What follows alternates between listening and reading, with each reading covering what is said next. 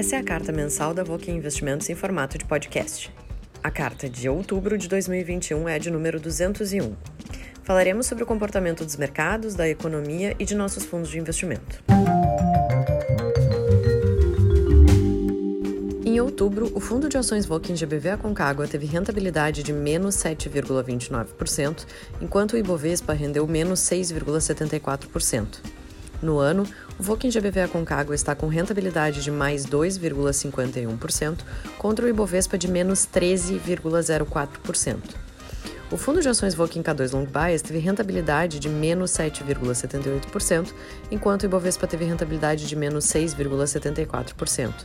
No ano, o fundo Voking K2 está com rentabilidade de 5,20% contra o Ibovespa de menos 13,04%. Já o fundo multimercado Voking Everest teve rentabilidade de menos 0,29%, enquanto o CDI teve rentabilidade de mais 0,48%. No ano, o Voking Everest está com rentabilidade de mais 3,14%, enquanto o CDI rende 3%. Na primeira parte da carta, apresentaremos os comentários da Voking sobre o mês de outubro. Olá a todos, Frederico Von Tobel falando para a carta mensal da Voking Investimentos de outubro de 2021. Benjamin Graham dizia: O investidor inteligente é um realista que vende para os otimistas e compra dos pessimistas. Prezados co-investidores, o Ibovespa fechou em queda pelo quarto mês consecutivo neste ano. Em julho caiu 3,94%, em agosto 2,48%, em setembro 6,57% e em outubro 6,74%, sendo outubro o pior mês do ano para a bolsa. No acumulado do ano, o índice Ibovespa está em queda de 13,03% e em queda de 20,85% desde o último dia 7 de junho, quando atingiu o maior patamar do ano. Quedas maiores do que 20% caracterizam um bear market, ou mercado urso, mercado em baixa, representando que os investidores estão pessimistas em relação ao mercado. Nesse ano de 2021, enquanto o índice acionário americano S&P 500 está com alta de 22,61% até o final de outubro, o Ibovespa em dólar acumula queda de 20,36%, dado que o real também se desvaloriza em relação ao dólar nesse ano novamente.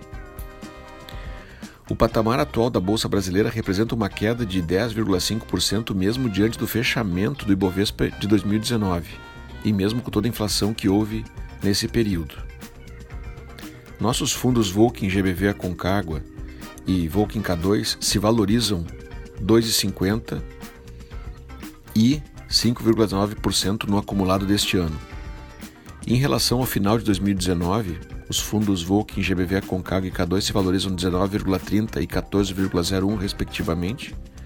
E nos últimos 12 meses, entre novembro de 2020 e outubro de 2021, o Volkswagen GBV Concag e o K2 se valorizam 22,38 e 29,47, período em que o valoriza, se valoriza 7,16. Ou seja, tanto nesse ano, quando o Ibovespa cai 13, nós estamos subindo 2,5 e 5, como desde o final de 2019, enquanto o Ibovespa cai 10,5, nós estamos subindo 19 e 14. Então, no relativo em relação à média do mercado, temos tido um desempenho bem melhor do que a média. Mas, dado o pessimismo no mercado local e a queda do Ibovespa nesse ano e desde 2019, nos perguntamos por que, no momento favorável do mercado acionário mundial, né, e com o próprio Ibovespa sendo negociado a oito vezes o lucro estimado para os próximos 12 meses, que é perto da mínima dos últimos 10 anos, os investidores locais estão pessimistas. Antes de tentarmos responder de forma mais clara a essa pergunta, permita-nos contar uma breve história. Em 15 de dezembro de 2016, após dois anos seguidos da maior recessão da história da economia brasileira, que acumulou em 2015 e 2016 uma contração de 7,2% do PIB, o Congresso brasileiro promulgou a emenda constitucional número 95, em dezembro de 2016, que limitava o crescimento das despesas do governo brasileiro durante os próximos 20 anos aos mesmos valores de gastos do ano anterior, corrigidos pela inflação medida pelo IPCA. Essa emenda constitucional demandou a aprovação de 3 quintos dos votos, ou seja, 60% dos votos da Câmara dos Deputados e do Senado Federal, e ficou conhecida como Emenda Constitucional do Teto dos Gastos Públicos. Essa foi, no nosso entendimento, a melhor decisão do Congresso Nacional dos últimos muito, muitos anos. E por quê? Porque a irresponsabilidade fiscal havia sido muito grande por muitos anos no Brasil. Em 1991, o gasto público federal era próximo a 10% do PIB nacional. Em 2016, quando foi aprovada a emenda, havia crescido para quase 20% do PIB. Nesse período, também a dívida pública federal cresceu a uma taxa de 7% ao ano real, corrigido pela inflação, ou seja, os governos vinham aumentando seus gastos num ritmo muito maior do que o crescimento econômico do país e o endividamento público também vinha subindo, levando-nos para um cenário de risco de credibilidade do governo e do país. Assim, a limitação do crescimento dos gastos públicos era fundamental para voltar a dar credibilidade ao governo brasileiro e sua dívida. O teto dos gastos veio para dar essa responsabilidade e disciplina fiscal ao governo, mas ao mesmo tempo colocou uma camisa de força nos mandatários, limitando o crescimento de novos gastos. Em 2020, início do ano passado, como todos sabemos, veio a pandemia do coronavírus. E o governo federal, em uma legítima exceção, declarou o estado de calamidade pública e criou o auxílio emergencial, com recursos fora do teto de gastos, para dar amparo às famílias de baixa renda e que ficaram impossibilitadas de trabalhar durante a pandemia. No início deste ano, o estado de calamidade e o auxílio emergencial foram estendidos por conta da continuidade da pandemia. Agora, no final de 2021, com o arrefecimento da pandemia, mas com 17 milhões de famílias ainda em situação de pobreza no país, o governo não pode mais contar com o estado de calamidade e com o auxílio emergencial, mas sente a necessidade de criar um novo auxílio, que está chamando de Auxílio Brasil, para substituir o Bolsa Família e o auxílio emergencial e manter a ajuda a essas famílias menos favorecidas e que precisam de ajuda para suas necessidades básicas de sobrevivência. Ocorre que o governo está tendo dificuldade de conciliar esse novo plano de auxílio com respeito ao teto de gastos, e o mercado não gostou das soluções até aqui apresentadas, especialmente porque, ao invés de o governo encontrar outros cortes de despesas ou os parlamentares aceitarem cortes no valor de suas emendas no orçamento da União, estão encontrando formas de que o mercado financeiro entende e chama de furar o teto de gastos. E, assim, comprometer a responsabilidade e credibilidade fiscal do país no momento em que as contas públicas já não estão nada boas. No dia de hoje, 3 de novembro, a Câmara dos Deputados tentará votar a PEC dos precatórios, que é a forma legal que o governo encontrou para aumentar o teto, mudando a forma de correção do teto desde seu início e que daria espaço para o pagamento do Auxílio Brasil até o final de 2022. Não sabemos se essa PEC dos precatórios será aprovada, e talvez o governo tenha que encontrar alguma outra forma para pagar o Auxílio Brasil. Nós concordamos plenamente com a importância e necessidade de se atender às famílias brasileiras em situação de pobreza. E o valor total do Auxílio Brasil é pequeno quando comparado ao grande orçamento da União e ao tamanho da economia brasileira. Mas como manter esse auxílio e ao mesmo tempo manter a credibilidade do respeito ao teto de gastos e a responsabilidade fiscal do governo? O melhor seria, no nosso entendimento, que os deputados aceitassem reduzir suas emendas parlamentares e que houvesse um esforço conjunto para que o teto fosse respeitado, pagando-se esse Auxílio Brasil, mas tirando os recursos de outros gastos. É sem dúvida uma situação de cobertor curto. Ou se cobre a cabeça ou os pés, mas rasgar o cobertor pode ser pior e pode custar mais caro para o Brasil e o governo financiar sua dívida. Essa situação toda tem deixado muitos agentes do mercado financeiro bastante nervosos e com aversão ao risco no mercado local. Mesmo com muitas empresas brasileiras apresentando crescimento de lucros e valendo múltiplos inferiores à média dos últimos 10 anos. Não sabemos como o estudo vai terminar em Brasília, mas concordamos plenamente com a preocupação do governo em atender aos menos favorecidos impactados pela pandemia, ao mesmo tempo em que defendemos o, o forte rigor e disciplina fiscal o ideal seria que o governo cortasse na própria carne, coisa que muitos políticos não estão acostumados a fazer ou não encontram formas de fazer, mas que com o tempo poderão ser forçados a fazer caso não consigam manter o crédito junto ao mercado financeiro local e mundial. Independente de tudo isso, nosso trabalho é seguir olhando com muita atenção para como essa situação vai impactar nos valuations das empresas em que estamos investindo, sabendo que os preços das ações não são nossa referência de curto prazo para investimentos, salvo para comprarmos barato quando temos boas oportunidades. O que mais importa é o resultado operacional e o crescimento das empresas, independente do cenário econômico mundial ou nacional. Nosso objetivo sempre foi e sempre será comprar ações por menos do que elas valem, comprar bem e mantê-las enquanto representam boa oportunidade de valorização futura, através do resultado operacional que elas estão gerando e que gerarão no futuro. Por vezes, esse potencial de valorização aumenta, como em momentos como agora, quando os preços caem e as, e as empresas estão bem operacionalmente e entendemos que seja hora para comprar de pessimistas, mas não para vender nossas próprias ações que estão bem descontadas em relação aos seus valores intrínsecos. Como nos ensina Warren Buffett, o mercado foi feito para transferir dinheiro dos impacientes para os pacientes. Sigamos sendo pacientes e fazendo nossos deveres de casa, acompanhando de perto cada empresa em que estamos investindo e atentos a possíveis novas oportunidades, sendo sempre racionais e nunca emotivos em nossas escolhas e decisões. Desejamos um melhor mês de novembro, com muita saúde, paz e sabedoria para todos. Muito obrigado pela confiança em estarem investindo junto conosco. Um abraço.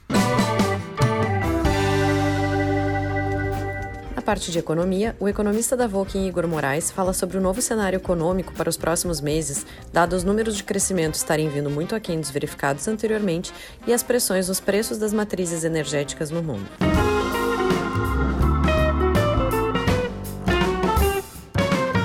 A China abriu a safra de números do PIB do terceiro trimestre, sinalizando que o cenário econômico para os próximos meses será bem mais desafiador que o presenciado até então.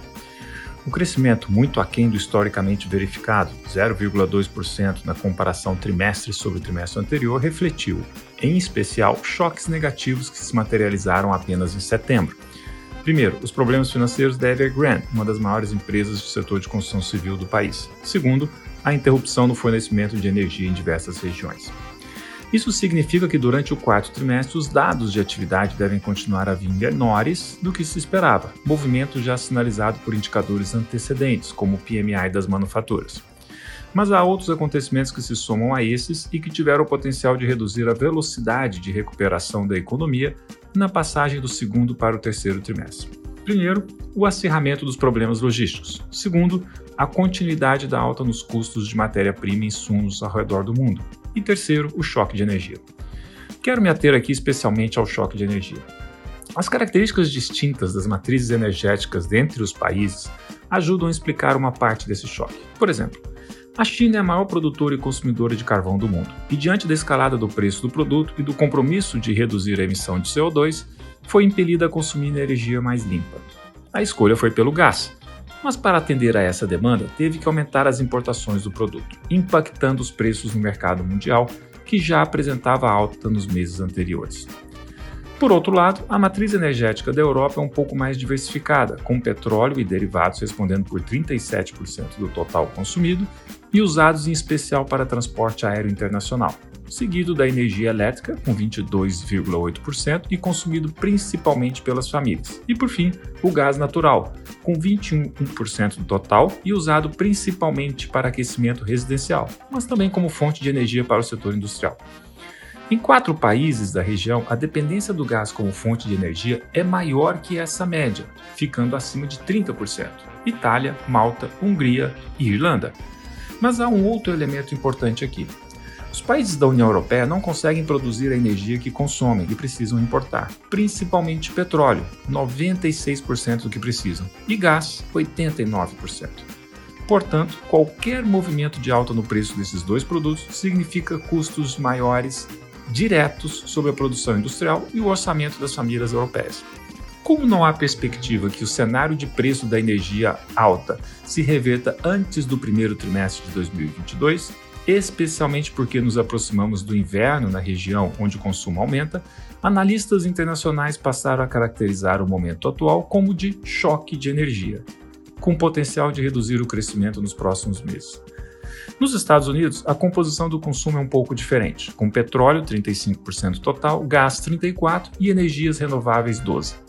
A elétrica, com 9%, e o carvão, 10%, representam pouco na matriz de consumo do país. Além disso, os Estados Unidos têm baixa dependência de importações de petróleo e gás para atender o consumo desses dois produtos, destinados principalmente para o setor industrial e transporte. Mas isso não evita que a economia também tenha sentido a alta de preços no mercado internacional. Tanto que nos últimos 12 meses, o custo da energia para o setor industrial está 36% maior, com o diesel aumentando 88%, combustíveis de aviação 82%, gasolina 80% e gás natural 23%. E os consumidores americanos também não escaparam, com a energia ficando 24,8% mais cara nos últimos 12 meses, com destaque para a gasolina, com 42%. E o que o Brasil tem a ver com isso? Muita coisa. Em primeiro lugar, apesar da nossa matriz energética ser diversificada e contar com uma forte participação de fontes renováveis, 45% total, com destaque para a cana-de-açúcar, com 19%, o petróleo ainda tem forte importância, com um terço, e o gás, 12%. Portanto, também sentimos aqui o impacto desses insumos sobre os custos de produção, com 64% de alta no custo de produção no setor de derivados de petróleo e combustíveis. E para o consumidor, a gasolina subindo 40% em 12 meses e o diesel 37%. Em segundo lugar, que, na medida em que o cenário prospectivo é de crescimento internacional mais brando, a demanda pelas nossas exportações será menor, impactando a balança comercial, e em um dos principais vetores de crescimento dos últimos dois anos, que foi o ciclo de alta no preço das commodities. Pelo visto, vai faltar energia para continuar a crescer na velocidade de antes.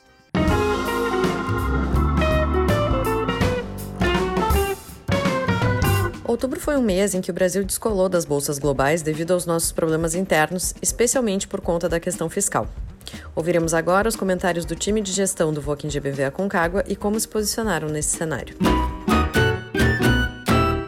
mês foi marcado por um descolamento do Brasil em relação ao resto do mundo.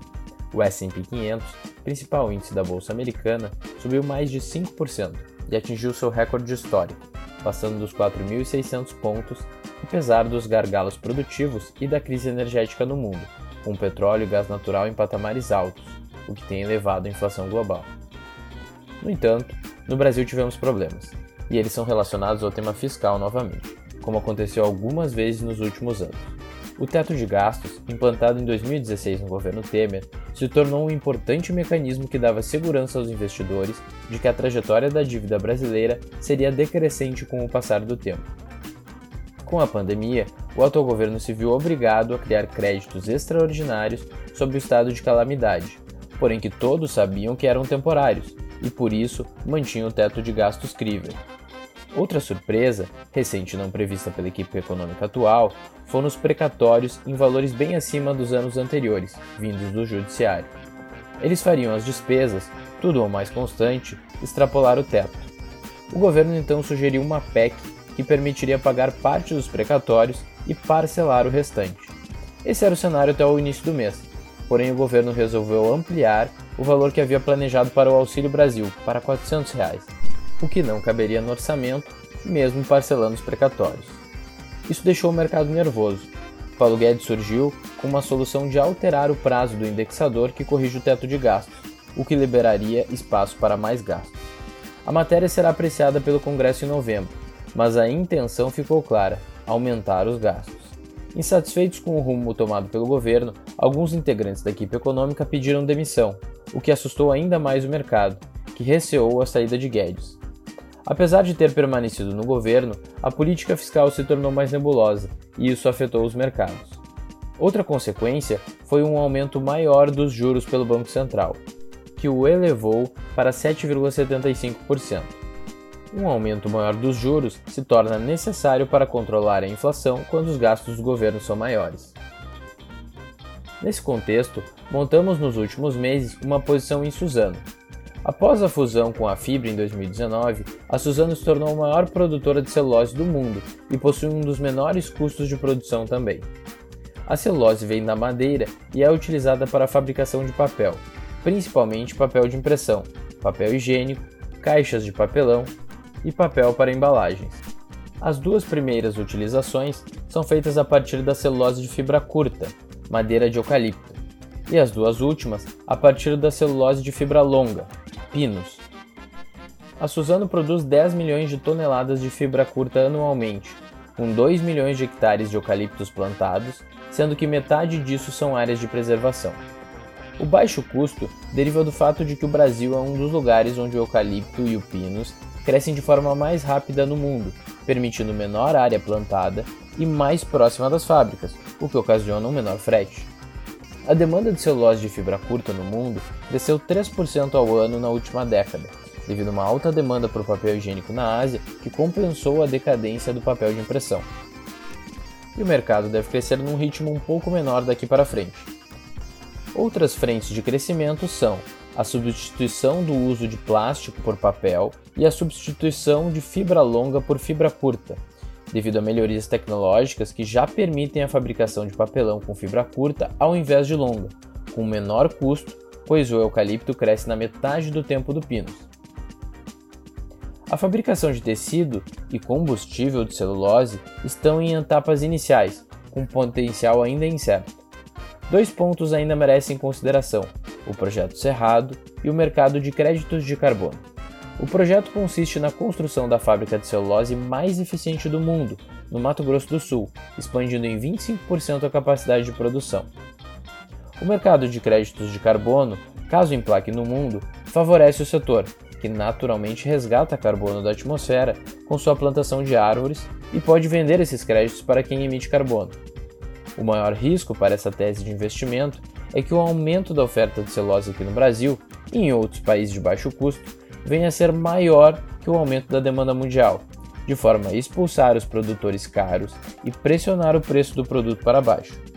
Nos patamares que a Suzano negocia atualmente, nossa modelagem indica grande margem de segurança. No próximo mês, será importante monitorarmos a tramitação da PEC, que disciplinará o pagamento dos precatórios e a alteração da fórmula do teto de gastos, bem como as despesas que serão criadas a partir de sua eventual aprovação. O nível de gastos que for definido para o próximo ano e os seguintes deve ter impacto nas expectativas do mercado quanto aos juros e à atividade econômica. Em novembro também, devemos ter mais clareza em relação aos concorrentes para o Palácio do Planalto no ano que vem, com as oficializações de algumas candidaturas. Apresentaremos agora os fatos relevantes das principais empresas da carteira do fundo Voking K2 Long Bias.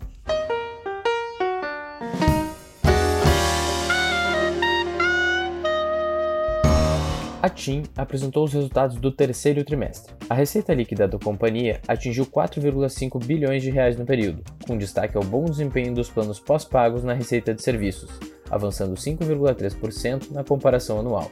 O EBITDA somou 2,5 bilhões de reais, alta de 4,2% frente ao mesmo trimestre de 2020. O lucro líquido da TIM foi de 993 milhões, e mais do que dobrou em relação ao terceiro trimestre de 2020. A Suzano reportou os resultados do terceiro trimestre. A receita líquida avançou 44% na comparação anual, alcançando 10,7 bilhões no período, com volume de vendas de papel e celulose 6% superior na mesma base. O EBITDA ajustado foi de 6,3 bilhões, que representa um crescimento de 66% ante o mesmo trimestre de 2020. A alavancagem financeira da Suzano em dólares ficou em 2,7 vezes, comparado a 4,4 vezes no terceiro trimestre de 2020. Segundo a companhia, o desempenho positivo é explicado pelos seguintes fatores: maior volume de produção, maiores preços no mercado doméstico das commodities e maior posição de caixa em dólar, compensando a desvalorização cambial da dívida. A Ser Educacional divulgou os dados operacionais do terceiro trimestre. A captação de alunos foi de 53 mil no período, alta de 32% tanto no ensino digital quanto no presencial. A taxa de evasão da graduação presencial retraiu 5 pontos percentuais para 12,5%. No digital, a retração foi de 10 pontos percentuais para 8,9%. A base de alunos fechou o trimestre em 240 mil, com destaque para o crescimento de 102% no segmento digital, ultrapassando 103 mil alunos matriculados. O Carrefour publicou o relatório de vendas do último exercício. O faturamento consolidado do trimestre foi de 20,7 bilhões, alta de 7,7% em relação ao terceiro trimestre de 2020. As vendas em supermercados, hipermercados e lojas express recuaram 8% na mesma base de comparação e 13,4% se desconsideradas as vendas dos postos de gasolina. Por outro lado, sua unidade Atacadão segue com grande destaque e expandiu o faturamento em 14,3% ante o terceiro trimestre de 2020 e 50% ante o terceiro trimestre de 2019, atingindo 15,5 bilhões no trimestre atual. A Bradespar apresentou uma proposta para o pagamento de dividendos no valor de 2,3 bilhões de reais, na proporção de 5,49 por ação ordinária e 6,04 por ação preferencial. A proposta foi submetida ao seu conselho de administração, que se reunirá em novembro para deliberação. Caso aprovada, representará o dividend yield aproximado de 12,5%. A Oi comunicou a aprovação do CAD para alienação parcial de sua unidade de fibra ótica Infraco. Caso não haja recursos de terceiros, a aprovação será definitiva 15 dias após a publicação, feita no dia 18 de outubro. Em seguida, passará pelos trâmites da Anatel. No início do mês, a Oi anunciou a conclusão da venda de 57,9% do capital social da Infraco para fundos geridos pelo BTG Pactual e Globinet, no valor de 12,9 bilhões de reais. A Panvel realizou o primeiro Panvel Day da sua história, no qual apresentou suas principais estratégias e perspectivas de crescimento para a companhia. Até 2025, a rede de farmácias espera atingir 6 bilhões em faturamento e possuir mais de 800 lojas físicas, visando também elevar sua margem EBITDA de 5% para 7%. A Panvel busca consolidar-se como líder em share na região sul e seguirá desenvolvendo sua multicanalidade, com foco cada vez maior nas vendas online, utilizando o espaço das lojas físicas como hub logístico para o e-commerce. A Tecnisa comunicou ao mercado o lançamento de dois empreendimentos imobiliários na cidade de São Paulo, Highlight Pinheiros e Monte Clabin, ambos de participação 100% da construtora. Possuem somados o valor de 364 milhões em VGV. Com isso, a Tecnisa possui lançamentos de 1,1 bilhão no biênio 2020 e 2021, que corresponde a 91% do ponto mínimo do guidance divulgado no final de 2020.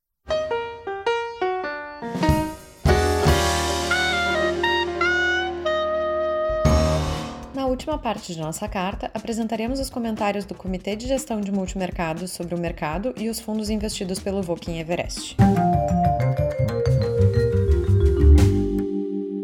Os mercados internacionais apresentaram em outubro um movimento favorável para ativos de risco e redução da volatilidade após dois meses turbulentos.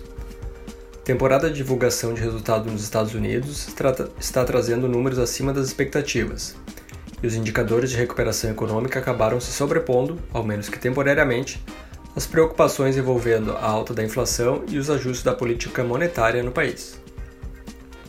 Além disso, alguns indicadores de preços dos fretes internacionais, que dispararam nos últimos meses em função dos problemas relacionados às cadeias de suprimentos, apresentaram rápida reversão na tendência, reduzindo as expectativas sobre pressão adicional nos custos de mercadorias. O Brasil, infelizmente, não se beneficiou dessa melhoria no cenário. Muito pelo contrário, nossos problemas internos impactaram em um forte movimento adverso em renda variável, juros e câmbio. O impasse envolvendo o pagamento dos precatórios e a extensão dos benefícios sociais levou a equipe econômica do governo a propor gastos acima do chamado teto de gastos, importante normativo criado em 2016 justamente para limitar o nível de despesas do Estado. O atual problema fiscal, aliado a uma proposta que permite gastos acima do limite legal, acabou gerando um rápido movimento de elevação nas curvas de juros, com a desancoragem das expectativas de inflação de médio e longo prazo, além de uma elevação no risco país. A persistência das pressões inflacionárias e a deterioração do cenário fiscal fizeram com que o Banco Central acelerasse o ritmo de alta de juros, aumentando em 1,5 pontos percentuais na última reunião e levando a taxa para 7,75% ao ano. No comunicado, ainda foi sinalizada elevação na mesma magnitude para a próxima reunião, a última do ano, e acabou ampliando a expectativa da taxa ao final do ciclo de alta, que agora está em 10,25% no início de 2022. A contínua revisão para cima das expectativas de alta na Selic também tem impactado diretamente na perspectiva de crescimento econômico, com projeções para o PIB de 2022 saindo de 2% há dois meses atrás para 1,20% atualmente e em tendência de queda. A bolsa fechou o mês em queda, tivemos valorização do dólar frente ao real e abertura das taxas de juros reais. Tanto a bolsa quanto os juros reais tiveram o quarto mês consecutivo de queda e sua maior queda mensal desde 2020. O Everest encerrou o mês com queda de 0,29%, ante alta de 0,48% do CDI, acumulando alta de 3,14% no ano contra alta de 3% do CDI. Nos últimos 12 meses, o fundo acumula o equivalente a 206% do CDI. Apesar de termos fundos que apresentaram excelentes retornos no mês, principalmente relacionados a modelos quantitativos, posições em juros internacionais e inflação, a nova queda na bolsa e as fortes oscilações observadas nas curvas de juros locais impactaram os fundos com maior exposição doméstica, que são a maior parte da carteira, e comprometeram o resultado no mês. Os melhores desempenhos vieram dos fundos quantitativo Giant Zarathustra e dos multimercados macro Absolute Vertex e Biuna STH. Entre os destaques negativos, os piores resultados vieram dos fundos com maior exposição direcional em renda variável no Brasil, como GBVA Concagua, SPX Falcon e Pandora Long Bias. Durante o mês foi efetuado apenas um ajuste na carteira, um novo aumento na exposição direcional em juros reais, posição que hoje representa aproximadamente 5% do patrimônio do fundo. O cenário permanece bastante desafiador, sobretudo no âmbito local. Por isso temos optado por fazer incrementos apenas marginais de risco na carteira. Aparentemente, as precificações do mercado, principalmente em juros e câmbio, e algumas ações, já embutem a materialização de um cenário bastante adverso e começam a abrir oportunidades para diversos fundos que operam esses ativos. Acreditamos que, independentemente do cenário, a diversificação de estratégias tem condições de gerar retornos consistentes no longo prazo para o fundo Volk Everest, que em outubro completou 22 anos de existência.